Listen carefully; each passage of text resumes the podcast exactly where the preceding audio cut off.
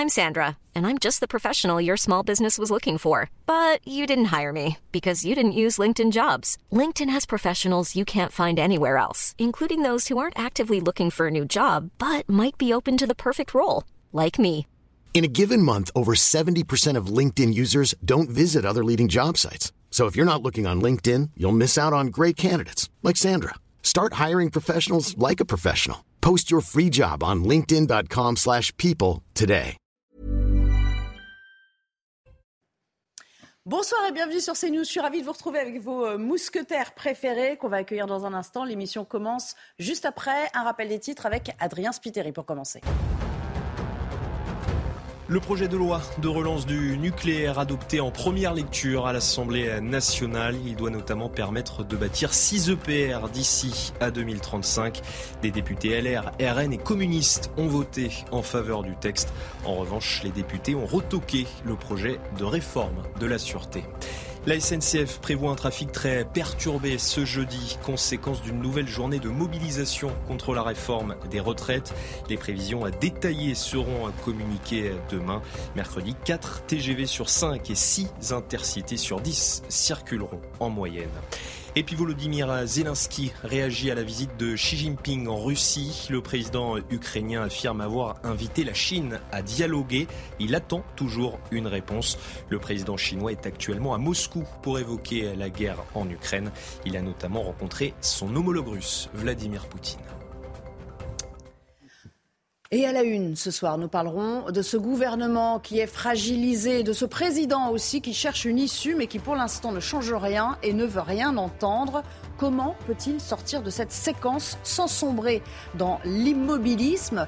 Est-il déjà ce qu'on appelle un, lame duck en politique, traduisons grossièrement par canard boiteux, c'est-à-dire un président sortant aux pieds et mains liés, attendant son successeur élu Alors certes, Emmanuel Macron euh, n'en est pas encore là puisqu'il lui reste encore 4 ans. Mathieu Boccoté va se pencher sur cette question dès le début de l'émission. Des recours, des recours comme s'il en pleuvait auprès du Conseil constitutionnel. Peut-il d'ailleurs retoquer entièrement la loi ou à la marge sur quelques articles Et puis quid du référendum d'initiative partagée Encore un parcours du combattant institutionnel, nous dira sans doute Dimitri Pavlenko. Et cette rue, cette rue qui gronde de manière un peu plus désordonnée chaque jour. Alors on envoie ça et là une nouvelle brigade spécialisée dans les violences urbaines pour remettre de l'ordre. Ce sera la chronique de Charlotte Dornelas ce soir. Marc Menant, lui, reviendra sur le droit de manifester et sur les grandes grèves au siècle dernier, à commencer par la grève des électriciens en 1905 où on parlait déjà de blocage. Enfin, le temps syndical est-il toujours intact ou sommes-nous passés à quelque chose de plus incontrôlable encore avec une jeunesse qui se soulève? Mais de quelle jeunesse parle-t-on au juste? Et qui trouve-t-on derrière? Mathieu Boccoté reviendra bien sûr sur cela en fin d'émission. Vous l'aurez compris, une heure, une heure pour décrypter l'actualité sociale et la crise politique du moment. C'est parti.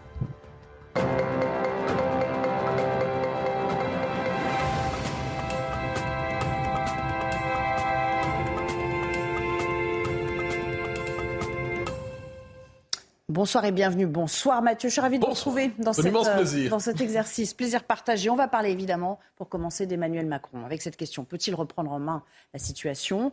On annonçait son allocution euh, ce soir, finalement il n'en sera rien, ce sera demain. Emmanuel Macron qui d'ailleurs va s'adresser aux Français à 13h dans le cadre d'un entretien euh, sur TF1 et sur France 2. Alors Olivier Véran a dit ce matin qu'il en profiterait à cette occasion pour annoncer ce qu'il euh, entendait faire pour, euh, pour la suite. Et on peut effectivement se demander s'il y a le début d'une porte de sortie dans la crise actuelle. Est-ce qu'on peut espérer d'ailleurs à cet égard une réponse convaincante du président? Alors, on pourrait dire de la Macronie qu'elle est à la recherche en ce moment d'un récit. Elle est à la recherche d'un récit pour se convaincre et convaincre qu'à travers tout cet exercice, c'est elle qui a gagné. Et non seulement a-t-elle gagné, mais elle a gagné dans les règles. Et non seulement a-t-elle gagné dans les règles, mais elle en sort renforcée. Alors, puisque ce récit est contre-intuitif, pour le dire d'un terme modéré, eh bien, on doit travailler fort. On fait travailler les ménages dans l'espoir de convaincre les Français qu'en fait, c'est tout autre chose qui se passe. Nous serions dans un grand moment du quinquennat. Alors, Interview demain, on aurait pu s'attendre, je, le confesse, un truc, en fait, ce soir, à 21h, euh, solennel, euh, régalien, comme on le dit, très présidentiel, avec des majuscules partout. Hein, pour un moment, Emmanuel Macron s'adresse à la nation le format adopté demain avec l'argument utilisé est quelque peu étonnant. À 13 heures, sur l'heure du déjeuner, pour respecter la France des territoires qui aiment bien rentrer à la maison, prendre un petit coup et déjeuner en regardant la télé et le JT. Ah, il y a quelque chose là-dedans, c'est Emmanuel pittoresque en fait finalement. Euh, il y a quelque chose d'inattendu dans cette manière de dire les choses. Un peu plus et on pourrait croire qu'ils prennent euh, la Macronie prendre partie de la population pour des crétins. Je ne le pense pas, mais je dis qu'un peu plus on aurait pu le penser. Alors, il y a quelque chose d'un peu étonnant dans cela, d'autant, d'autant que dans la recherche d'un récit, les conseillers du président, qui, en fait, qui prétendent parler en son nom, on verra demain ce qu'il dit véritablement, les conseillers du président multiplient les petites phrases, envoient des indices pour nous dire ce, quel sera le prochain récit. Dimitri, bonjour. Il vous a exposé directement. Bravo. Alors. Ça vous permet de reprendre votre souffle. Quel est, ce récit? Alors, le premier élément, c'est que nous serions victimes d'une ruse de la Mélenchonie tout ce qui se passe en ce moment serait le fait. On, on pourrait aussi voir, je ne le dis pas, mais on pourrait aussi voir une forme de pensée conspirationniste. Hein. La Mélenchonie organiserait de viles manières des protestations pour soulever le pays contre une manœuvre qui serait parfaitement démocratique, on le répète. Donc, d'autant, d'autant que le, les règles auraient été parfaitement respectées. Ce qu'ont répété Bruno Le Maire, Olivier Dussopt, euh, Mme Braun-Pivet chacune le dit, il n'y a pas de crise en fait. Il n'y a pas de crise, il y a simplement les mélanchonistes qui cherchent en fait à exciter la pulsion et la passion du désordre dans le pays, mais ce serait finalement une forme de théâtre de timbales, un, jeu d'orchestre de cuivre, mais derrière tout cela, la réalité, ce serait que ça se passe pas trop mal. D'ailleurs, d'ailleurs, on avait prévu que ça se passerait. Parce que tout se passe bien, mais ce qui se passe mal était déjà prévu. Ah, c'est pas vraiment tordu. c'est poussé, hein? c'est euh, rusé, c'est rusé. Mais qu'est-ce qu'on nous explique? Donc, la Macronie, devant cette situation, pour avoir un récit qui lui convient, doit devenir le parti de l'ordre. Le parti de l'ordre, c'est assumé très clairement. Donc, Emmanuel Macron doit être présenté comme celui qui défend la République, hmm. à la fois l'idée et le régime contre les factieux qui voudraient la faire tomber. Euh, et le pari, c'est qu'une fois l'approbation obtenue euh, du Conseil constitutionnel, la prochaine étape, c'est que les syndicats légalistes se démobiliseraient et les derniers opposants, ce seraient les radicaux dont tous se moqueraient. Et finalement, le Parti de l'ordre se serait reconstitué, la Macronie aurait regagné sa légitimité en se en tenant tête justement à la rue, et on comprend d'ailleurs cette idée que plus les excités, les agités dans la rue se manifestent, plus d'une certaine manière le pouvoir se réjouit, parce que ça permet de changer la nature du débat. Et là, on nous présente un président héroïque. Un président héroïque, je cite un commentaire, c'est un article dans le Figaro qui était passionnant. Je, je cite comment on présente Emmanuel Macron dans la Macronie pour la suite des choses. Alors, il, aurait exercé un mandat de crise de montagne russe, résume à des proches du chef de l'État en évoquant les Gilets jaunes, le Covid, la guerre en Ukraine. C'est un héros de roman national. Il épouse les tragédies du moment et celles de l'histoire en ne déviant pas de son intime conviction.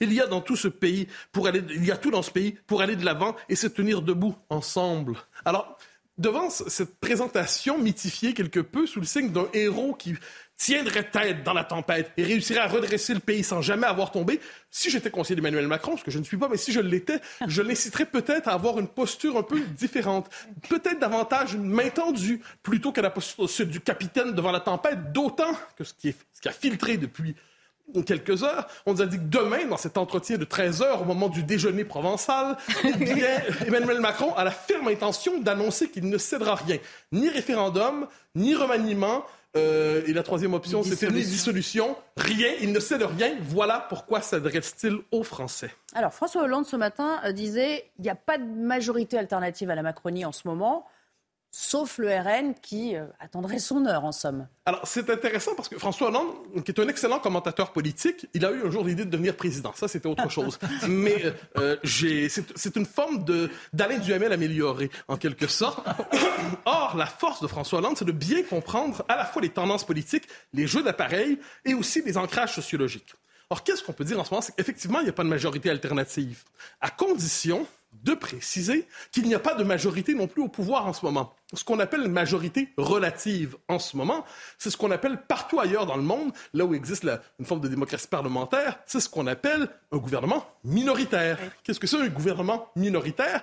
C'est un gouvernement où la minorité la plus forte parvient à gouverner, sauf si d'autres minorités parviennent à faire alliance entre elles pour composer un gouvernement de substitution. Qu'est-ce qui se passe? Quelle est la force de la Macronie en ce moment, donc de ce gouvernement minoritaire ou de cette majorité relative? C'est que c'est l'expression politique des institutions dominantes du pays. Donc, sa véritable force, c'est que c'est l'expression des élites dominantes, des élites économiques, des élites sociologiques.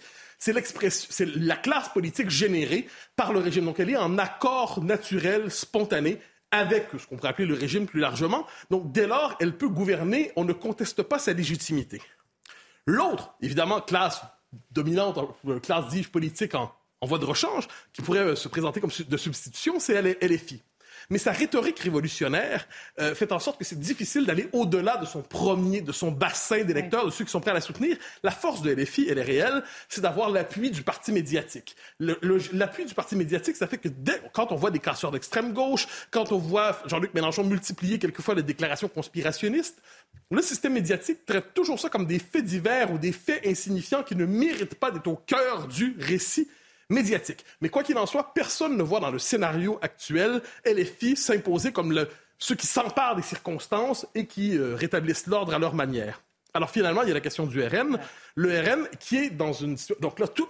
faut dire, c'est un récit qui existe depuis 30 ans. Hein. Le RN serait tapis dans l'ombre, caché, guettant le moment de s'emparer du pouvoir de ville manière.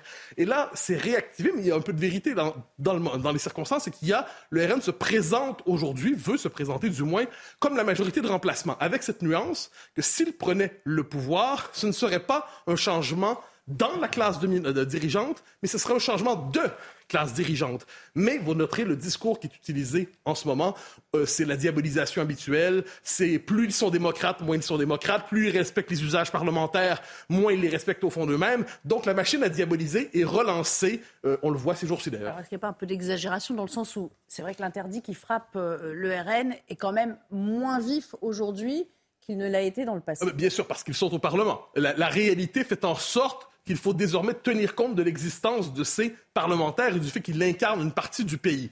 Mais les mécanismes de diabolisation demeurent actifs, demeurent assez efficaces même, quoi qu'on en dise. Il y a le cordon sanitaire tient encore globalement. Euh, mais, mais, mais, cela dit, ce qui est intéressant, c'est de voir comment, c'est de voir comment, lorsque la machine à diaboliser fonctionne, de quelle manière on cherche aujourd'hui à écrire le nouveau tome dans l'histoire de la diabolisation du RN. Il y a une note de Terra Nova qui vient de paraître et qui est intéressante. Terra Nova, le think tank euh, progressiste, socialiste, qui, est capable de produire des idées. Ensuite, on peut être en désaccord, mais ils produisent des analyses construites. Et qu'est-ce qu'ils nous disent? Fondamentalement, le RN serait parvenu à se, construire un véritable appareil politique, ce ne serait plus une bande d'amateurs. Ce serait une véritable équipe politique. Donc, on les accuse d'ailleurs de fraude. On dit finalement, vous vous présentez comme les représentants de la France populaire. Non, non, vous êtes vous aussi des politiques professionnels. Je, crois que pour eux, c'est une insulte. Mais quoi qu'il en soit, c'est le terme utilisé. Et là, il y a, par ailleurs, mais il y aura encore des méchants. Il y aura encore des méchants dans le parti. je cite un passage qui m'a beaucoup amusé. La stratégie de normalisation du RN n'efface pourtant pas toutes les traces de l'ancien FN. Bien sûr, Marine Le Pen se tient à bonne distance des identitaires et autres adorateurs de Jeanne d'Arc issus de la vieille filiation des Maurassiens d'extrême droite. Sachons désormais que la référence à Jeanne d'Arc est une référence des, euh, identitaires et autres adorateurs de Jeanne d'Arc et des Maurassiens d'extrême droite. Bon. Quoi qu'il en soit, on nous explique que la diabolisation doit se maintenir. Pourquoi? Et là, c'est intéressant historiquement, on associe la diabolisation ou le rejet du RN aux outrances euh, de Jean-Marie Le Pen sur la Deuxième Guerre mondiale, ainsi de suite, qui avait fait, il avait été expulsé comme un corps étranger de la démocratie française. Mais là, on nous explique que la diabolisation doit se maintenir. Pourquoi? Globalement, parce que le parti tient encore une conception de la nation qui distingue clairement entre le citoyen et celui qui ne l'est pas, la fameuse préférence nationale, et aussi qu'il y aura un fond de conservatisme culturel et identitaire dans ce parti. Donc, si la diabolisation doit se maintenir, ce n'est plus à cause des outrances d'un vieux chef aujourd'hui au chômage que plus personne n'appelle, soit dit en passant, mais la diabolisation doit se maintenir à cause de l'attachement marqué à une forme de discours national fort au RN. Alors, c'est intéressant de savoir quels sont les critères qui permettent de diaboliser aujourd'hui. Quant à moi, tant qu'on utilise utilisera dans le système médiatique le terme d'extrême droite pour qualifier ce parti, on peut dire que globalement, il sera tenu à l'écart de la délibération publique légitime. Chose certaine, quel que soit le scénario qui sortira de tout ça, la crise dont nous parlons ne trouvera pas résolution dans les prochains jours ni les prochaines semaines. Ça va prendre encore quelques mois, quelques années, et on verra ce que ça donnera pour l'instant. Personne ne sait. Merci beaucoup. On vous retrouve évidemment en fin d'émission pour votre deuxième chronique. On va faire un petit détour par euh, l'Elysée avant de vous retrouver, euh, Dimitri euh, Pavlenko, parce que Gauthier Lebray nous attend. Gauthier, on a beaucoup parlé de ces consultations qui ont duré toute la journée pour l'exécutif. à l'heure qu'il est, Emmanuel Macron reçoit, enfin rencontre les députés, les sénateurs, les parlementaires de la majorité. L'idée étant que, sans aller jusqu'à s'autocongratuler, on a quand même parlé aujourd'hui non pas d'une défaite, mais euh, de quelque chose qui n'était pas une défaite, mais quasiment pratiquement d'une victoire hein, du côté de l'exécutif. Oui, alors les parlementaires sont en train d'arriver pour cette réunion qui va débuter euh, dans 15 minutes. Euh, Nelly, objectif remobiliser les troupes, hein, parce que euh, on se cache pas du côté de la majorité. De nombreux députés, Renaissance, Modem ou Horizon, ont été vexés de pas aller au vote. Ils ont été déçus de pas faire usage de leur vote et que eh bien, tout cela soit court-circuité par un 49-3. Et alors, vous l'avez dit, Emmanuel Macron enchaîne les consultations depuis ce matin. Ce matin, il réunissait les grands chefs à plumes, comme on a l'habitude de le dire, de la majorité. Et je peux vous dire ce qu'il a dit face il a dit que le vote sur les motions de censure, un vote donc gagnant euh, pour euh, euh, le gouvernement, eh c'était une victoire et non une défaite. Et ce terme victoire a également été employé par Elisabeth Borne. Donc on voit la stratégie du gouvernement minimiser, minimiser l'usage de ce 49.3, circuler, il n'y a rien à voir, c'est un peu le message qu'envoie l'Élysée ce soir. Et puis Emmanuel Macron a affirmé ce matin qu'il n'y aurait ni référendum, ni dissolution, pas même un remaniement. Euh, Merci beaucoup. On verra ce qu'il en sort tout à l'heure. On aura évidemment quelques, euh, quelques petites euh, infos, coulisses en votre compagnie. Merci Gauthier Lebrest depuis, depuis l'Elysée. Bonsoir Dimitri Pavlenko. Bonsoir, Alors on vient de voir avec, avec Mathieu qu'Emmanuel Macron écartait complètement à ce stade l'option du référendum que réclamait d'ailleurs le, Rassemblement national. des pétitions circulent également en ce sens aujourd'hui, c'est mm. important de le préciser. Il pourrait d'ailleurs y avoir un référendum sur les retraites malgré le refus euh, euh, du, président. C'est ce qu'on appelle le référendum d'initiative partagée. Mais là, c'est une autre paire de manches sur le plan euh, constitutionnel et, c'est difficile à mettre en place. Oui, oui, c'est un des débouchés possibles de la réforme. C'est loin d'être le seul, mais il est très intéressant. Alors, je vous le garde pour la fin, celui-là, mais d'abord, si vous me permettez un petit commentaire sur, je trouve, la schizophrénie politique du pays depuis jeudi dernier. quand même, d'un côté, vous avez de sérieux dérapages de la contestation hors des clous de la légalité depuis une semaine. Gérald Darmanin, qui à 13h, on va en parler juste après avec Charlotte de la police, 1200 euh, manifestations non déclarées depuis 5 jours et des gens qui viennent transgresser volontairement la loi, qui mettent le feu comme ça dans la ville, euh, au, propre comme au figuré, pour se plaindre de l'irrégularité supposée d'un processus parlementaire. Enfin, c'est quand même complètement dingue. Ces gens-là nous disent que les outils employés par le gouvernement, bien qu'inscrits dans la Constitution, donc parfaitement légaux, euh, bah, ça leur déplaît. Donc, pas qu'à cela ne tienne, qu'est-ce qu'ils font? Ils bafouent la loi au nom d'une mystérieuse, j'ai trouvé la formule ce matin euh, dans le journal Le Figaro, qui citait Antoine Léaumont de la France Insoumise. On l'aime bien Antoine Léaumont, ça fait un moment qu'on en parle. C'est lui qui entreprend une réhabilitation de Robespierre et qui nous parle d'une mystérieuse légitime défense sociale contre une loi violente. Donc, autrement dit, vous avez le droit de tout casser si politiquement vous êtes indigné. C'est ça le message qu'envoie aujourd'hui une partie des Français qui se manifestent dans la rue. J'insiste, hein, une partie. Ça n'est pas le peuple. On en a longuement parlé hier. Donc, d'un côté, vous avez les infractions volontaires. Et de l'autre, vous avez le petit train législatif là qui poursuit euh, tranquillement son chemin, qui avance comme si tout allait parfaitement dans le meilleur des mondes, le, plus, le mieux réglé. Alors, une fois les deux motions de censure rejetées, où en est-on aujourd'hui du processus? Alors, ah, c'est intéressant de prendre le temps de voir en fait où on en est, ce qui va se passer. C'est plus au Parlement que ça se joue pour le moment, c'est au Conseil constitutionnel. Alors, je rappelle, puisqu'on va beaucoup en parler du Conseil constitutionnel, que c'est l'un des deux garants du respect de la Constitution en France. Vous avez d'abord le Conseil d'État. Alors c'est une juridiction administrative, le Conseil d'État, qui est chargé de vérifier la régularité des actes administratifs. Et c'est aussi à lui, Conseil d'État, que le gouvernement transmet ses projets de loi avant qu'ils passent en Conseil des ministres. Donc vous voyez, avant que ce soit débattu au Parlement, Conseil d'État. Le Conseil constitutionnel, alors c'est 1799, hein, le Conseil d'État, c'est Napoléon. Le Conseil constitutionnel, 1958, le général de Gaulle, lui, il intervient après le vote de la loi. Donc au stade où on en est, ça a été voté par les deux chambres, le texte n'est pas encore promulgué, vous avez donc cet intervalle de contrôle a priori, comme on dit. Quand on dit contrôle a posteriori, c'est les fameuses QPC, hein, question prioritaire de constitutionnalité, pour des, textes qui sont déjà votés, qui sont déjà promulgués. Donc là, vous avez avant promulgation, euh, contrôle de conformité par rapport au bloc de constitutionnalité. Désolé, hein, c'est un peu fastidieux, mais c'est du droit. Il faut connaître un peu. Le bloc de constitutionnalité, c'est quoi? Vous avez la Constitution euh, de 58, plus le préambule de la Constitution de 1946, plus la Charte de l'environnement de 2005. Bref, c'est pas pas, pas ce qui nous intéresse. Donc tous les textes passent pas devant le Conseil constitutionnel, mais la réforme des retraites, oui. Pourquoi? Parce que c'est un texte budgétaire et qui a un contrôle budgétaire du Conseil constitutionnel. Je vous l'ai déjà dit, en fait, l'enveloppe euh, législative qui a été euh, le fameux véhicule législatif, on a l'expression beaucoup qui tourne en ce moment, qui a été choisi, c'est un PLFSSR, projet de loi de financement de la sécurité sociale rectificatif. Euh, et donc c'est obligatoire que ça parte au Conseil constitutionnel. Donc c'est pour ça que quand hier soir, Elisabeth Borne, Première ministre, annonce qu'elle va saisir directement le Conseil constitutionnel, astuce de com. Vous avez bien compris qu'elle n'a pas le choix, en fait. Ça, c'est automatique. C'est dans, le, dans la procédure législative. Mais pourquoi est-ce qu'elle prend la peine de dire ça, Elisabeth Borne? Bah, C'est pour nous dire, bah, moi, Première ministre, je suis autant à cheval sur la légalité que ne le sont mes opposants, Rassemblement national, la gauche, etc. Vraiment, c'est de la communication politique. Donc, vous avez plusieurs saisines du Conseil constitutionnel à ce stade. Vous en avez en fait quatre. Vous avez le Rassemblement national qui a déposé la sienne ce matin. On en attend une des députés de la NUPES. Euh, un autre, une autre saisine des sénateurs socialistes, euh, plus une quatrième saisine qui en fait est la première chronologiquement parce qu'elle a été déposée hier soir. Alors là, c'est celle qui concerne notre RIP, notre référendum d'initiative partagée. Voilà, 250 parlementaires de, euh, gauche, députés et sénateurs, voilà, qui demandent l'examen de, de, de, ce projet de loi qui devrait, qui pourrait déboucher sur un RIP. Et donc, encore une fois, vous voyez que le droit se mêle à la communication et à la politique. Alors, qu'est-ce que ça entraîne, ces différentes saisines, concrètement? Qu'est-ce qui peut se hmm. passer? Comment ça peut euh, déboucher bah, L'enjeu, c'est ce qui, l'enjeu, c'est qu'est-ce qu'il y aura dans la loi au moment où on va la promulguer? Euh, est-ce que les sages vont conserver tous les articles? Je vous rappelle qu'il y en a 20. Euh, est-ce qu'il censure tout ou partie du texte? C'est ça l'enjeu très concrètement. Hein. Euh, donc le texte pour le moment il est suspendu à cet examen. Alors le gouvernement, vous savez que depuis le départ, il veut aller le plus vite possible sur le texte. Et donc il a la possibilité euh, d'exiger l'urgence, de décider l'urgence. Et donc l'examen par les sages du Conseil constitutionnel, plutôt que de durer un mois, serait ramené à huit jours. Donc là, vraiment, ça n'est pas encore tranché.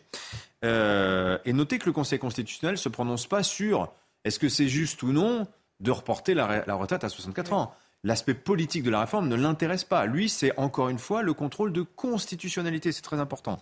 Alors, sur quoi il peut trouver à redire? Ben, L'axe euh, d'attaque majeur des opposants au texte, que ce soit de gauche comme du Rassemblement national, c'est ben, justement ce que je vous disais, le choix du véhicule parlementaire. D'avoir dit, cette réforme de retraite, c'est un texte budgétaire. L'avantage que ça a, c'est que ça a permis au gouvernement d'accélérer à fond et d'activer notamment le fameux article 47.1, vous vous rappelez, qui permettait de réduire à 20 jours les débats à l'Assemblée nationale, puis à 15 euh, au Sénat. Donc ça, c'est les avantages. L'inconvénient, c'est que tout ce qui n'est pas strictement budgétaire dans votre projet de loi, eh ben là, il est quand même extrêmement fragilisé. Vous prenez par exemple le CDI senior, qui a été euh, euh, décidé par les sénateurs et donc maintenu en commission mixte paritaire. Le CDI senior, bon, on peut dire c'est une mesure budgétaire. Pourquoi? Parce qu'il prévoit du zéro charge famille euh, pour l'employeur. Donc ça peut être considéré comme une mesure budgétaire. Mais l'index senior, par exemple, ce truc de notation des entreprises selon qu'ils ont assez ou pas assez de seniors, il y a des chances quand même que ça dégage. Voilà, ça n'a rien à voir avec la choucroute. Donc là, pour le moment, ça, vous êtes dans ce qu'on appelle un cavalier social. C'est-à-dire que ça n'a rien à voir avec notre enjeu de financement de la Sécu. Viennent ensuite euh, donc tout, ce que le, gouvernement a pu utiliser comme euh, euh, technique, si vous voulez, pour accélérer les débats. Alors je ne vous les refais pas, mais au Sénat, les articles 38, 42, le vote bloqué, etc. Euh, voilà. Et, et le 49.3, bien sûr. Le tout ayant nuit, ça c'est ce que disent les opposants, à la clarté et la sincérité des débats. Donc en clair, qu'est-ce que ça veut dire tout ça? Ça veut dire qu'il y aura probablement une censure partielle, certains bouts du projet de loi. La censure globale, c'est peu probable. Pourquoi? Bah, Parce que les juges, qui sont souvent attaqués, on parle souvent nous aussi de l'état de droit, est-ce que les juges aujourd'hui empiètent sur le pouvoir politique? Bah, si les juges commencent à rejeter en bloc la réforme, ils vont être attaqués immédiatement. On va dire, c'est un geste politique. Ils ne veulent pas porter cette responsabilité. Voilà. Et il n'y a que deux textes qui ont été rejetés dans leur globalité euh, depuis le début de la Ve République. Vous avez la loi de finances 1980 et la loi Duflot sur le logement social, ça c'était en 2012. Alors penchons-nous sur cet autre euh, outil que vous avez mm. évoqué euh, au début de votre chronique, c'est-à-dire le RIP, référendum d'initiative partagée. Alors ça, si vous avez un peu de mémoire, ça vous dit quelque chose. Il y en a déjà eu en France. Hein. C'était, rappelez-vous, sur la privatisation d'aéroports de Paris, d'ADP. Alors ça n'avait pas marché parce qu'à l'époque, c'était en 2020, il n'y avait eu que 1 million de soutiens rassemblés. Il en fallait 4 millions 7. Euh, c'est euh, quoi C'est 10%, oui, 10% du corps électoral. Euh, ça n'avait donc pas marché. Mais qu'est-ce qui s'est passé derrière? ADP n'a pas été privatisé. Donc vous voyez la leçon de tout ça, c'est que que ça marche ou pas le RIP, c'est un instrument puissant de dissuasion politique. Et euh, alors hier soir, ce qui s'est passé, vous avez quand même 250 parlementaires qui, euh, euh, qui, qui, ont saisi le Conseil constitutionnel pour cela. le risque pour Emmanuel Macron avec cette procédure, c'est que ça encalmine complètement la réforme des retraites. Il y a un risque que si vous prenez les échéances, il y a neuf mois de, temps de collecte des, des, signatures. Derrière, si les signatures sont rassemblées, le Parlement a six mois pour examiner. Éventuellement, la durée, si ça n'aboutit pas, on peut décider le référendum, le temps de la campagne, etc. Ça veut dire que là, il y a peut-être 18 mois devant nous de réforme des retraites. Donc pour le calvaire législatif d'Emmanuel Macron, peut-être, n'en est qu'à ses débuts. Et le RIP, on voit qu'en réalité, son, son, grand avantage, c'est que ça fixe comme ça des boulets au pied de votre euh, projet de loi. Ça l'encalmine complètement. Merci beaucoup, c'était très clair, très pédagogique. C'est un mot qu'on a beaucoup entendu pendant ces deux mois. Là, pour le coup, vous l'étiez vraiment, euh, euh, Dimitri. Euh, regardez ces images. On va se quitter là-dessus momentanément. Bien sûr, c'est la petite page pub, mais on y reviendra parce qu'il y a un rassemblement qui est en train de se tenir place de la République, avec ben voilà cette place qui est en train de se remplir. Hmm. Ils étaient quelques centaines et notre équipe sur place nous dira sans doute d'ici quelques minutes que voilà, il y a maintenant sans doute quelques milliers de personnes, alors que la nuit tombe. Mais vous le voyez, tout est calme sur ces images. À tout à l'heure. Face à l'info de retour euh, avec vous, avec ces images qu'on vous fait euh, découvrir euh, si vous nous rejoignez à l'instant de la place de la République où le lot de manifestants est en train de grossir à la faveur de la nuit qui tombe. Vous le voyez, nos équipes sont sur place. Nous les rejoindrons tout à l'heure pour savoir quels sont les manifestants de la soirée. On rappelle que c'est une, manifestation déclarée et, et, quel est le profil et le discours qu'ils tiennent au lendemain de ces motions de censure qui ont été rejetées à, à l'Assemblée nationale? Ce qui nous conduit à parler aussi du maintien de l'ordre parce que c'est la sixième soirée de mobilisation. On a vu des manifestations sauvages qui ont euh, dégénéré ces derniers jours, Charlotte, dans les rues euh, de Paris notamment, mais pas seulement. Hein. On pourrait parler aussi de, des autres grandes villes de France qui ont euh, subi le même sort. Alors on parle beaucoup des braves en ce moment qui interviennent dans ces manifestations. Certains y voient la résurrection de ce qu'on appelait les voltigeurs, dissous il y, a, de nombreuses années maintenant, après le traumatisme Malik De quoi s'agit-il exactement? Qui sont-ils, ces braves? Alors, en, en, effet, le lien, il est fait en permanence. Or, ça n'a absolument rien à voir. C'est-à-dire qu'il y a en commun le fait qu'ils se déplacent à moto, mais ça s'arrête là. Euh, c'est-à-dire que les Braves, ce sont les brigades de, la, de répression de l'action violente. En gros, vous avez des compagnies d'intervention. Donc, c'est la sécurité publique. Les compagnies d'intervention, elles vont dans la rue, ici et là, quand il y a une manifestation. Elles sont assez mobiles. Et à Paris, vous avez, euh, ces compagnies d'intervention sont composées en Braves. Alors, vous avez des compagnies à pied il y en a six à Paris, six de jour plus une de nuit. Et dans chaque compagnie, donc une compagnie c'est 200 hommes à peu près, et dans chaque compagnie vous avez une section qui est à moto. Alors, les motos, en clair, parce qu'on va, on va briser un peu les fantasmes de tout le monde ces derniers jours, la moto, elle est conduite par un motard de la police nationale qui n'a rien à voir avec les compagnies d'intervention et qui conduit une personne des compagnies d'intervention, un policier qui est donc en tenue pour aller intervenir. Et la raison pour laquelle les Braves ont été créés, c'est en raison de l'impossibilité de circuler dans Paris les jours de manifestation. Donc se rapprocher de la manif quand vous avez 30 gars euh, à déplacer, c'est absolument impossible. Donc on les met euh, à l'arrière de la moto. Et l'énorme différence avec les voltigeurs, on se souvient, hein, c'est les grandes années Mitterrand, les voltigeurs, c'est les gars qui avaient une matraque à la main et qui passaient, qui donnaient des coups de matraque à moto. En fait. Et là, ils sont d'abord, ils doivent intervenir dans un cadre légal qui est exactement le même que tous les autres policiers et ils ont interdiction absolue de, euh, de faire la moindre action policière sur la moto. Ils sont déposés à moto, ils descendent et ensuite ils interviennent comme n'importe quel euh, policier. Il y en a même un qui m'a expliqué que la seule exception, alors il m'a dit il faut vraiment qu'il y ait un danger euh, quasiment de mort directe sur le policier, parce qu'il m'a dit ça arrive que les motos elles-mêmes soient attaquées par une foule qui arrive sur la moto. Gilets jaunes, souvenez-vous, ces images de fuite euh, c'est ça. de, et donc, et la seule chose qu'ils ont le droit de faire à ce moment-là, c'est à la limite d'utiliser la, la gazeuse pour éloigner les manifestants et pouvoir partir euh, à moto. Et Mathilde dit, il vaut mieux euh, avoir des explications circonstanciées au moment de sortir sa gazeuse. Donc il n'y a pas le côté euh, on passe en moto et on met un coup de matraque. Alors leur métier par rapport à ça, c'est de faire cesser les infractions, donc intervenir quand il y a des casseurs. Quand vous avez une manifestation déclarée ou pas qui se passe calmement, les braves n'interviennent pas, elles ne, viennent pas à ce moment-là. Donc c'est vraiment faire cesser les, les infractions. En gros, vous avez un centre de commandement à qui on dit dans telle rue, il y a des casseurs, des poubelles qui brûlent, des scooters ou un blocage de la circulation, etc on appelle la brave, on leur dit vous allez dans telle rue, et là, ils doivent euh, intervenir. Ensuite, quand ils interviennent, ils ciblent la personne, c'est-à-dire que la personne qui est en infraction, ils la ciblent en flagrant délit au moment où elle commet son infraction, et ils, ils font de la foule en gros, si euh, foule il y a, pour aller chercher la personne en question. Ils remplissent un PV en expliquant exactement pourquoi ils l'ont ciblé, qu'est-ce qu'il était en train de faire, comment il est habillé, qu'est-ce qu'il doit faire.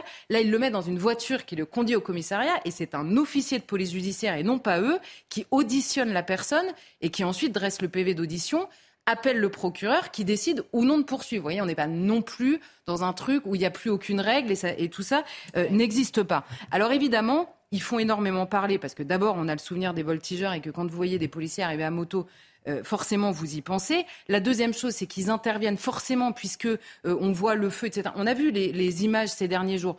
Quand vous êtes sur place, c'est pas forcément aussi impressionnant que quand vous voyez des images avec des policiers qui arrivent à moto, qui vont cibler une personne avec une foule potentiellement hostile à l'extérieur. Hein, ils m'ont dit parfois on retrouve dans les sacs des oranges congelées. Alors ça c'était la mode il y a un, à un moment. Des, bah, des, oranges congelées, c'est des boules de pétanque en fait. Hein. Euh, vous avez beaucoup de blessés parmi. Donc il faut avoir un regard à 360, intervenir extrêmement vite, cibler une personne en particulier avec potentiellement euh, une foule assez hostile. Forcément, les images sont spectaculaires. Par ailleurs, quand on commente une image, on n'a pas forcément, d'ailleurs, ni le comportement des manifestants, ni celui des policiers en entier. Et on a, on a une vision qui est forcément, euh, comment dire, beaucoup plus sensationnelle, on va dire, que ce qui se passe euh, sur le terrain. Et puis il y a une autre brigade qui est apparue euh, dans le paysage récemment, on en a beaucoup parlé ces derniers jours, il s'agit de la CRS 8. on s'en souvient, elle a été envoyée à Rennes il y a quelques jours pour intervenir sur ces manifestations qui dégénéraient. Qu'est-ce qu'elle a de particulier, peut-être même en opposition à la Brave? Oui, alors la CRS 8, alors là, c'est une compagnie de CRS euh, assez classique euh, sur le papier. Simplement, elle avait été créée en juillet 2021. C'est une création assez récente après les affrontements, je ne sais pas si vous vous souvenez, entre les communautés maghrébines et tchétchènes à Dijon, où euh, l'État n'avait pas su intervenir parce qu'on ne voulait pas envoyer le RAID, parce que ce n'est pas directement le RAID, c'est de l'antiterrorisme.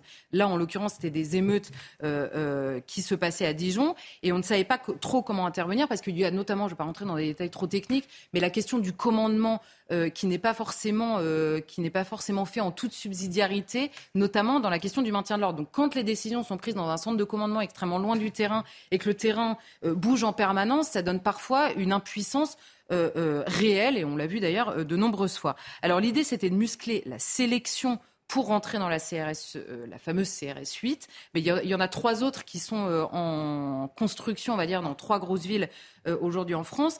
Et l'idée, c'était de faire une sélection, notamment d'ordre physique et psychologique, assez sérieuse et une formation continue. Pourquoi? Parce que contrairement aux CRS, vous savez, les CRS, quand ils sont à Paris, ou même les gendarmes mobiles d'ailleurs, ils arrivent parfois, il y en a qui arrivent de Marseille, d'autres, de, enfin, ils, ils se déplacent partout en France. Donc là, il y a une idée probablement de régionalisation, donc éviter les déplacements intempestifs et surtout ils travaillent une semaine sur deux. C'est beaucoup plus régulier, ça, ça attire beaucoup de CRS parce qu'ils ont des emplois du temps complètement dingues. Mais résultat, ils sont mobilisables, on va dire 24 heures sur 24 et 7 jours sur 7. Il y a deux groupes de 100 personnes en gros et donc ils travaillent chacun une semaine. Et donc quand ils n'interviennent pas dans euh, les rues, eh ben, ils sont en formation continue, ce qui fait défaut beaucoup dans la police aujourd'hui, la formation. Donc ils ont à la fois un emploi du temps beaucoup plus régulier et une formation beaucoup plus forte. Vous comprenez que ça attire. Et euh, l'idée, c'est que partout en France, les compagnies d'intervention, celles qui sont des braves à Paris, mais qui, existent partout en France, sont privilégiées parce qu'elles sont beaucoup plus mobiles et réactives. Bon, là, l'idée, c'était un peu la même chose. Et l'accent est mis, euh, m'a-t-on dit, euh, dans ceux qui sont aujourd'hui à la CRS 8, euh, dans l'interpellation, là encore en flagrant délit. Donc l'idée derrière, c'est la claire volonté de judiciariser finalement les infractions qui sont commises dans ces situations, parce que c'est extrêmement compliqué pour la justice. On dit parfois, mais c'est pas possible, en fait, ils sont arrêtés et tout le monde ressort. Bah oui, parce que pour euh, condamner quelqu'un euh, en France, et Dieu merci quand même, il faut des preuves matérielles. Et donc, euh, si vous n'intervenez pas en flagrant délit, après, bon courage, les gars, ils savent particulièrement, notamment, se silhouetter et se désilhouetter. Bon, c'est le vocabulaire un peu, c'est-à-dire changer immédiatement. Vous commettez une infraction, vous changez d'apparence, et donc les caméras, vous pouvez dire tant que vous voulez que ça n'est pas vous. Mais simplement, que ce soit dans les Braves, que ce soit à la CRS 8 et plus largement, que ce soit dans la police tout entière, la question en effet du suivi de leur travail par la justice, c'est-à-dire finalement la question du sens de ce qu'ils sont en train de faire. Est-ce qu'ils sont euh, euh, dissipateurs de, brûleurs de poubelles Bon, ils n'ont pas forcément signé pour ça euh, à la base, ou est-ce qu'ils sont là vraiment pour faire respecter la loi, auquel cas elle doit être respectée, parce que ça n'est pas entre leurs mains de sanctionner euh, en vertu de la loi. Et ça, euh, il n'y a pas pire découragement. Et ce découragement, il, euh, est à plein aujourd'hui. Alors parlons de, ces hommes et ces femmes hein, également, puisqu'il y a des femmes parmi eux. comment lire les critiques qui les atteignent d'une part et leur frustration d'autre part C'est important de le préciser, parce que ça paraît parfois un peu contradictoire. Et en fait, ce qui est contradictoire, et je pense que là, c'est vraiment une question politique de fond, c'est que leur métier notamment, alors évidemment, leur métier, quand il s'agit de lutter contre la délinquance, euh, théoriquement, tout le, monde, euh, tout le monde est content. Alors bon, c'est toujours une question, est-ce que vous aimez votre police ou pas? Il n'est pas question d'amour, en fait, c'est pas, pas tellement le sujet. Simplement, évidemment, la police est absolument nécessaire dans la société. En cas de contestation populaire, c'est un petit peu plus compliqué que ça, puisque la police qui intervient pour euh, contenir, voire contraindre la contestation populaire spontanée, elle est forcément impopulaire à ce moment-là. Ce qu'on est en train de voir ces jours-ci, et c'est vrai dans n'importe quel mouvement euh, en général, c'est qu'il y a une confusion évidente, euh, de facto, j'ai envie de dire, dans la rue, entre les décisions politiques d'Emmanuel Macron et ce qui se place entre Emmanuel Macron, à qui s'adresse réellement la contestation, et euh, les policiers qui, eux, sont sur le terrain pour empêcher précisément les contestataires d'atteindre euh, euh, potentiellement Emmanuel Macron. Donc quand vous avez un, comment dire, une critique très longue qui dit mais vous nous privez de tous les outils de représentation. on en parle beaucoup ces jours-ci, mais on ne sait plus comment vous exprimer ce qu'on pense du pays, de la conduite du pays, de la manière des choix politiques que vous faites, et que en plus dans la contestation on vous colle des policiers entre vous et l'Élysée, pour faire simple, euh, et ben évidemment, les policiers sont extrêmement impopulaires. Mais, mais je pense que, à la limite, qu'ils soient impopulaires, c'est pas tellement leur sujet. Ils s'en fichent un peu d'être impopulaires au moment de la manifestation. Mais il y a trois questions qui se posent derrière. Un, la question de la réponse possible aux violences qui sont commises dans ces manifestations de manière générale. Vous avez, et là on rejoint un peu la, chronique de Dimitri, les cours suprêmes, les différentes cours suprêmes, qui sanctionnent systématiquement, qui empêchent tout, tout, changement dans la législation. Et là, je ne porte aucun jugement, je ne dis pas c'est bien ou c'est mal, mais il y a plusieurs questions qui se sont posées ces dernières années. On se souvient dans la loi, je ne sais plus comment elle s'appelait, mais de sécurité euh, globale. Euh, donc il y avait la question est-ce qu'il est possible de cibler certains profils, notamment, vous savez, les antifas européens qui viennent toujours en renfort et qui, eux, sont extrêmement organisés et qui connaissent et qui, franchement, quand un antifa allemand on est gentil, on a suffisamment de problèmes entre nous, on n'est peut-être pas obligé de se taper des gars ultra organisés qui cassent tout. Bon, alors est-ce qu'on peut cibler sur l'interdiction de paraître au préalable? C'est non.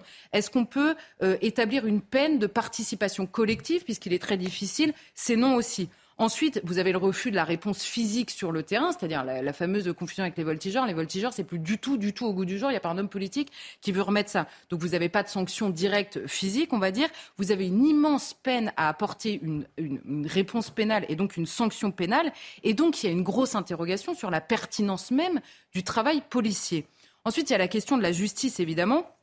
Euh, on l'a dit, c'est très difficile de rassembler des éléments. Par ailleurs, on a des parquets absolument débordés. Hein. Le procureur, quand il a 25 appels dans la, enfin 25, quand il a 200 appels dans la soirée et qu'on lui dit bon bah voilà un tel, on l'a vu en train de brûler une poubelle, etc. et qu'il a déjà 400 dossiers sur son bureau, c'est compliqué. Donc là, on retombe sur la question de la justice. Et enfin, il y a la question malgré tout de l'épuisement des forces de l'ordre. On a vu les forces de l'ordre elles-mêmes parler dans cette réforme et dire leur opposition à cette réforme. Et là, on a des hommes qui nous disent bon bah voilà, on est rappelé sur nos jours de repos. Je ne dis pas ça juste parce que c'est compliqué pour eux dans leur vie à eux, mais quand ils sont rappelés sur leurs jours de repos et que vous faites des semaines avec des manifs comme ça qui durent jusqu'à 1h du matin, que vous avez 25 ans, que vous faites cracher dessus, voire que vous prenez un pavé dans la tête et que vous faites 6 jours sur 7, faut pas s'étonner derrière que ça finisse très mal. Et il faut vraiment s'en inquiéter en réalité. Ce sont des hommes en fait, les forces de l'ordre. Donc il y a un moment, ils ont des limites aussi dans la capacité à gérer. Donc ce qu'on voit, c'est que le pourrissement d'une question politique qui se transforme uniquement en maintien de l'ordre, c'est dramatique pour tout le monde et c'est grave et, les conséquences peuvent être absolument dramatiques. Ça devrait être une inquiétude de plus à cette Macronie qui nous explique aujourd'hui qu'elle a entre les mains une victoire. Bah non, c'est définitivement pas une victoire et c'est tout ça est plutôt inquiétant qu'autre chose. Alors, euh, puisqu'on parle de maintien de l'ordre, j'aimerais quand même vous faire réagir à la visite de Gérald Darmanin qui a eu lieu euh, euh, ce soir à la caserne de police de Bessières, c'est dans le 17e arrondissement. vous le savez, il y a eu plus de 300 policiers et gendarmes qui ont été blessés ces derniers jours. deux d'ailleurs plutôt grièvement. D'ailleurs, le ministre de l'Intérieur disait redouter de nouvelles violences cette nuit. On verra ce qu'il en sera réellement. On va suivre évidemment comme le lait sur le feu ce qui se passe du côté de la place de la République d'ici quelques instants. J'aimerais vous faire écouter Gérald Darmanin qui parlait à nouveau de bordélisation des manifestations. Donc oui, à la liberté de manifester. Les policiers et les gendarmes, ils l'ont démontré, sont là pour encadrer ceux qui veulent manifester contre le gouvernement. Et ce sera le cas notamment jeudi. Ce sera le cas de toutes les manifestations déclarées dans le cadre de notre État de droit, quels que soient ceux qui déclarent cette manifestation. Non euh, au désordre, à la bordélisation. Et je veux le dire à ceux qui veulent mettre le chaos. Euh, en utilisant les policiers comme euh, victimes de leur propre incurie. Et moi, je crois qu'on devrait tous, on pourrait tous avoir, me semble-t-il, un mot pour les policiers et gendarmes blessés, condamner les violences, et pour ceux qui le souhaitent, appeler à manifester contre la réforme des retraites. Ça me paraît tout à fait conforme au pacte républicain que nous menons avec les préfets de la République. Ceux qui veulent mettre le chaos. On en revient un petit peu à ce que vous me disiez tout à l'heure. Il y a un message politique derrière. Non, mais en fait, il y, a, deux éléments à travers ça. D'un côté, il y a le diagnostic, la critique de ce qu'on peut appeler, ce que j'appelle la crise de régime. Très bien. Mais de l'autre côté, il y a effectivement des éléments factieux, des éléments d'extrême gauche qui, eux, cherchent à radicaliser la crise, s'en prennent aux policiers, s'en prennent aux, biens, aux, personnes, s'en prennent aux biens physiques. Et de ce point de vue, critiquer la, diagnostiquer, critiquer la crise de régime ne veut pas dire en aucune circonstance endosser justement ceux qui cherchent à bordéliser le pays ou de manière plus classique, on dirait semer le chaos dans un espoir d'une forme de révolution érotisée. Marc, on en vient à vous, il nous reste allez, un petit quart d'heure. Euh, on va parler euh, des grandes des grands soulèvements, des grandes grèves, euh, surtout euh, du siècle dernier, a commencé euh, par la grève des électriciens, je crois que c'était en 1905. Mhm. On se rend compte que les blocages, ça date pas d'hier. C'est une idée qui n'est pas tout à fait nouvelle, en fait. Et eh non, et eh non, et eh non. Alors, à l'époque, on a un personnage qui s'appelle Émile Patot. C'est un, un, anarchiste, un gaillard qui est là, oui, l'esprit révolutionnaire, et il estime que la société est particulièrement injuste. Il est aussi antimilitariste et il est le Martinez de l'époque. Il constate quoi? Eh bien que l'état des électriciens, l'état professionnel, est particulièrement lamentable. Alors, l'électricité, elle est apparue en 1900. Ça fait véritablement un emballement d'enthousiasme pour le peuple Soudain, dans les rues, on n'avait plus le soir à allumer les réverbères. Ça jaillissait, il y avait le tramway. Et la grande exposition universelle de 1900 a même le palais de l'électricité. Et depuis, ils sont venus pratiquement des héros, ces électriciens. Reste que la ville de Paris a délégué la distribution de l'électricité et la production à des compagnies privées. Et l'état de salaire de ces gens qui n'appartiennent donc plus à l'intérêt euh, global, ces gens estiment qu'ils devraient avoir une petite augmentation. Et on ne veut pas en tenir compte. Alors, que dit notre Martinez de l'époque, Émile Patot Il dit, eh bien, je vais mettre Paris sans lumière. Et il déclare que l'opération sera mené sans avertissement. Effectivement, paf, on coupe, et c'est le noir absolu en 1905. La réaction, forcément, des uns et des autres, c'est de trouver qu'il y a là un abus euh, de la grève. Reste que le préfet a cherché à concilier ceux qui s'étaient mis en rupture de la loi. Il prend certaines mesures et on obtient une légère amélioration des conditions qui sont calqués sur les emplois des gens qui conduisent le métro. C'est pas trop mal, mais c'est pas suffisant.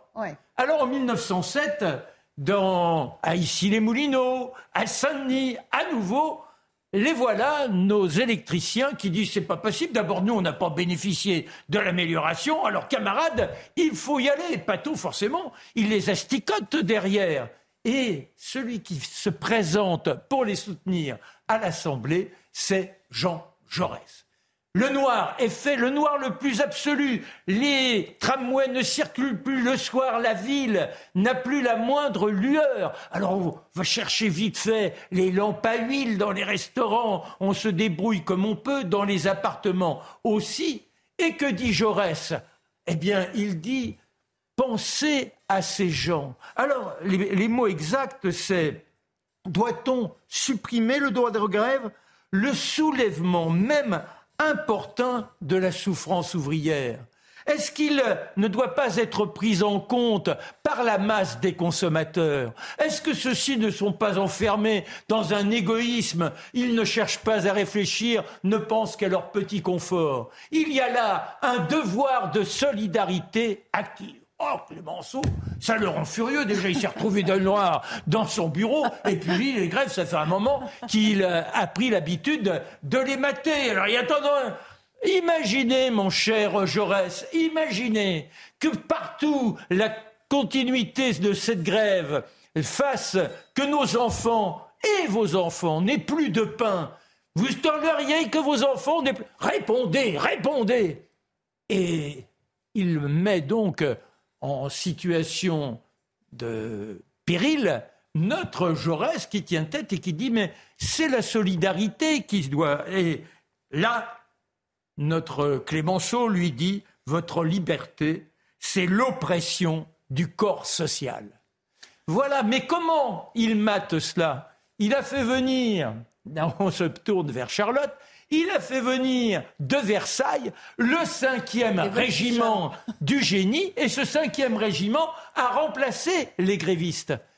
Donc on, a brisé la grève. On a maté la. On a maté la rébellion et on finit par obtenir une amélioration des conditions de travail certifiée en 1910 et qui seront repris en 1946 par le ministre communiste qui s'appelle Marcel Paul. Et ce statut de 1946, amorcé en 1910 suite à ces grèves de 1905 et 1907, c'est celui qui, ce statut qui aujourd'hui est celui qui gouverne le sort des électriciens. Et donc ce conflit social, au final, il aura duré combien de temps? Ah ben, il dure que quelques jours, ah vu les conditions. Hmm. Mais avec Clémenceau, de toute façon, c'est pas la première fois qu'il réprime. Mais ne pas oublier quand même 1848, par exemple. Voilà, un autre exemple de... de oui, alors là, 1848, on n'avait pas la liberté d'expression.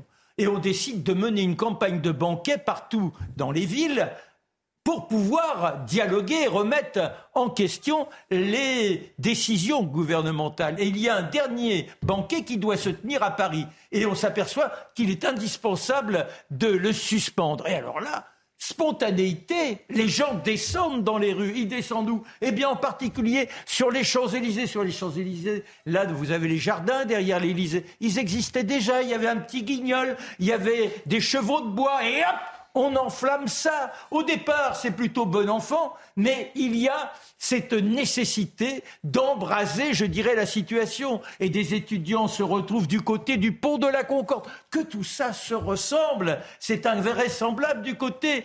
Et là, on chante quoi? On chante la Marseillaise, une ambiance de kermesse.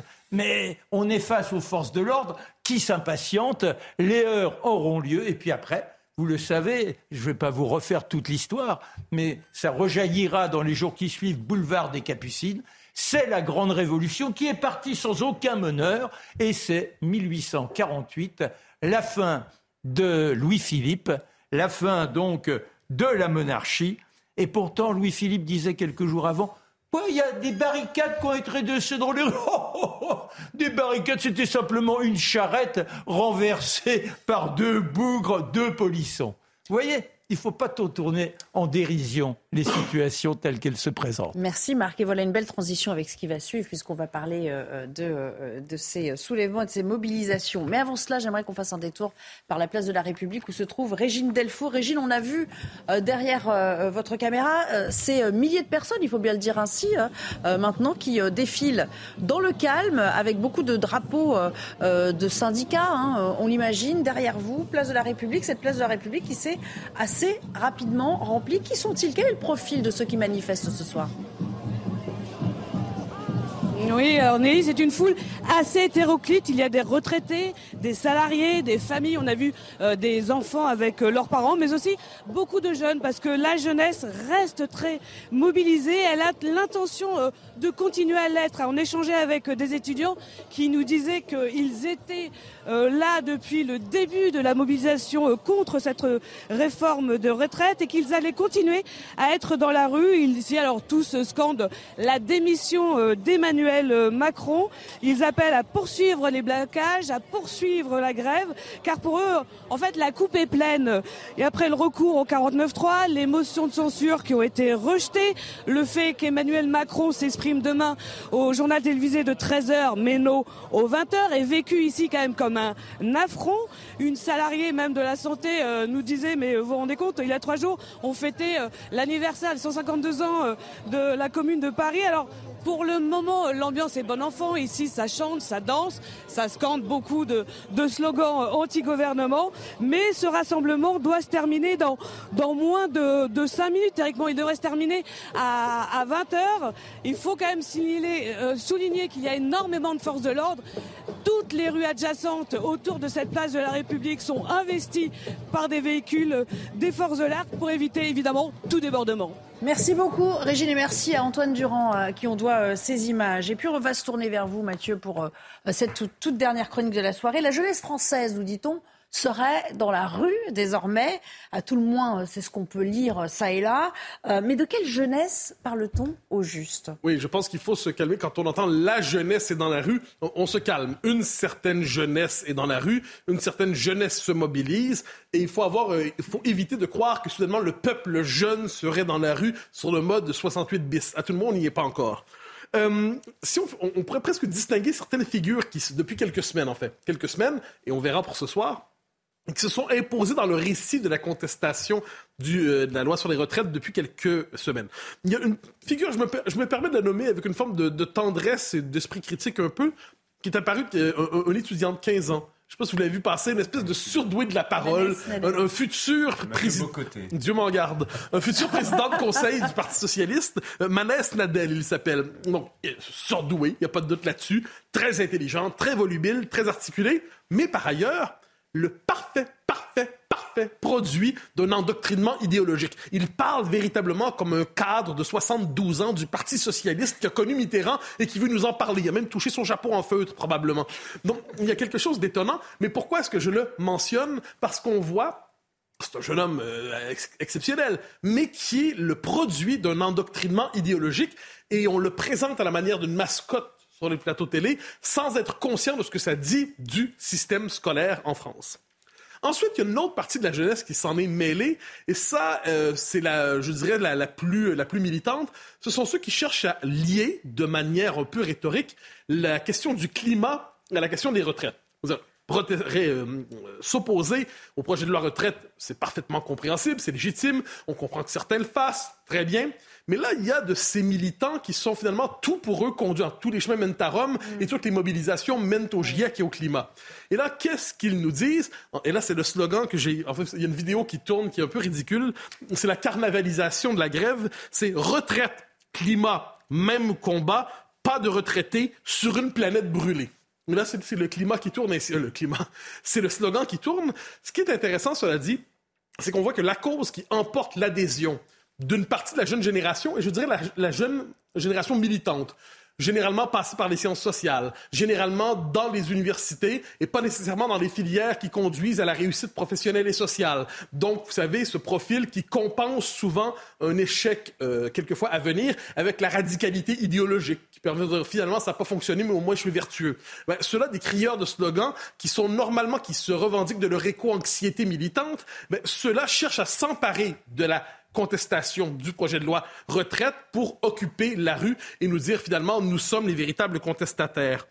Ensuite, autre catégorie qu'il faut mentionner, et ça je pense que c'est depuis, euh, depuis le 49-3, ceux qui sont attirés par ce qu'on pourrait appeler l'odeur de la poudre. C'est comme ça. Le propre d'une situation sociale éruptive, conflictuelle, c'est qu'inévitablement, vous avez ceux qui ont euh, envie de se lancer dans l'action, qui, qui, ont l'appel de l'excitation, hein. une excitation propre à la politique. La politique, c'est pas seulement des idées, c'est des affects, c'est des pulsions. Et eh bien là, ils sont poussés là et ils captent le slogan du jour et le répètent et la politique devient fête, la politique devient carnaval.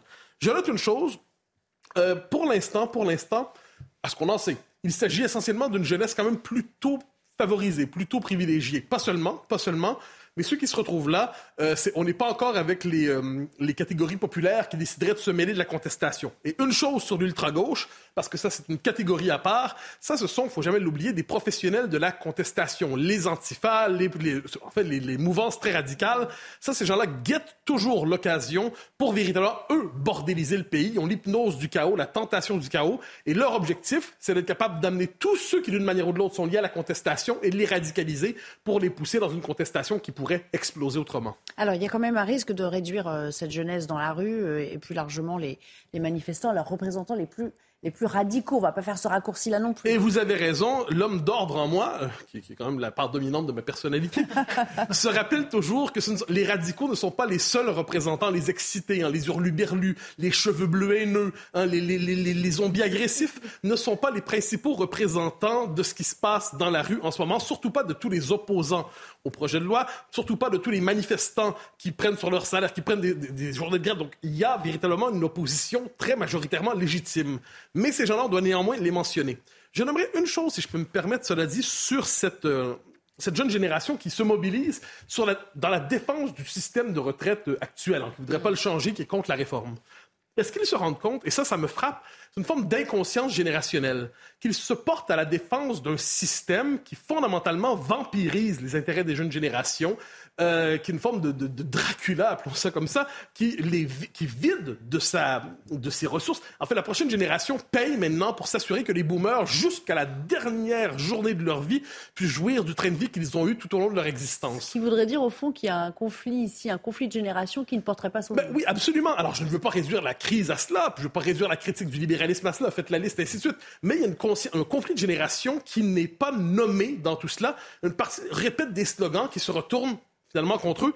Un mot, un tout petit mot, 15, 30 secondes en fait. Néanmoins, plus, général sur les, différentes jeunesses mobilisées. Hein. Il y a la jeunesse dans la rue, mais ayons à l'esprit quand même.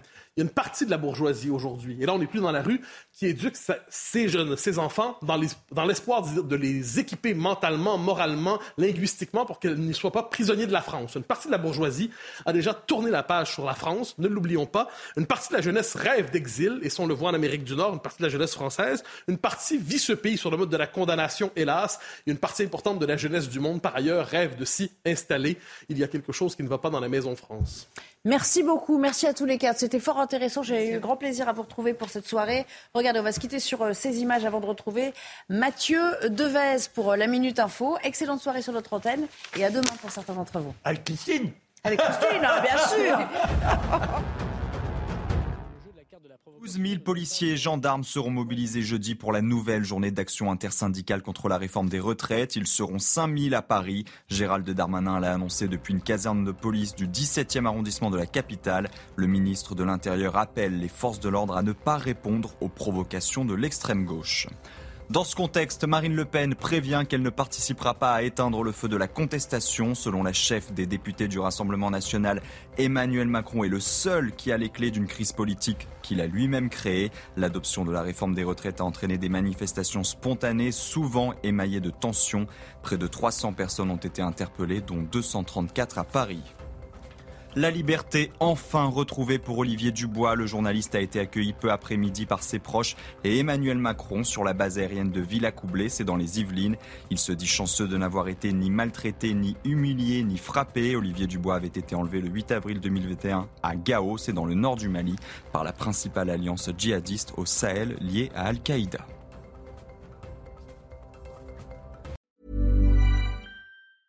Hey, it's Danny Pellegrino from Everything Iconic. Ready to upgrade your style game without blowing your budget? Check out Quince. They've got all the good stuff shirts and polos, activewear, and fine leather goods, all at 50 to 80% less than other high end brands. And the best part?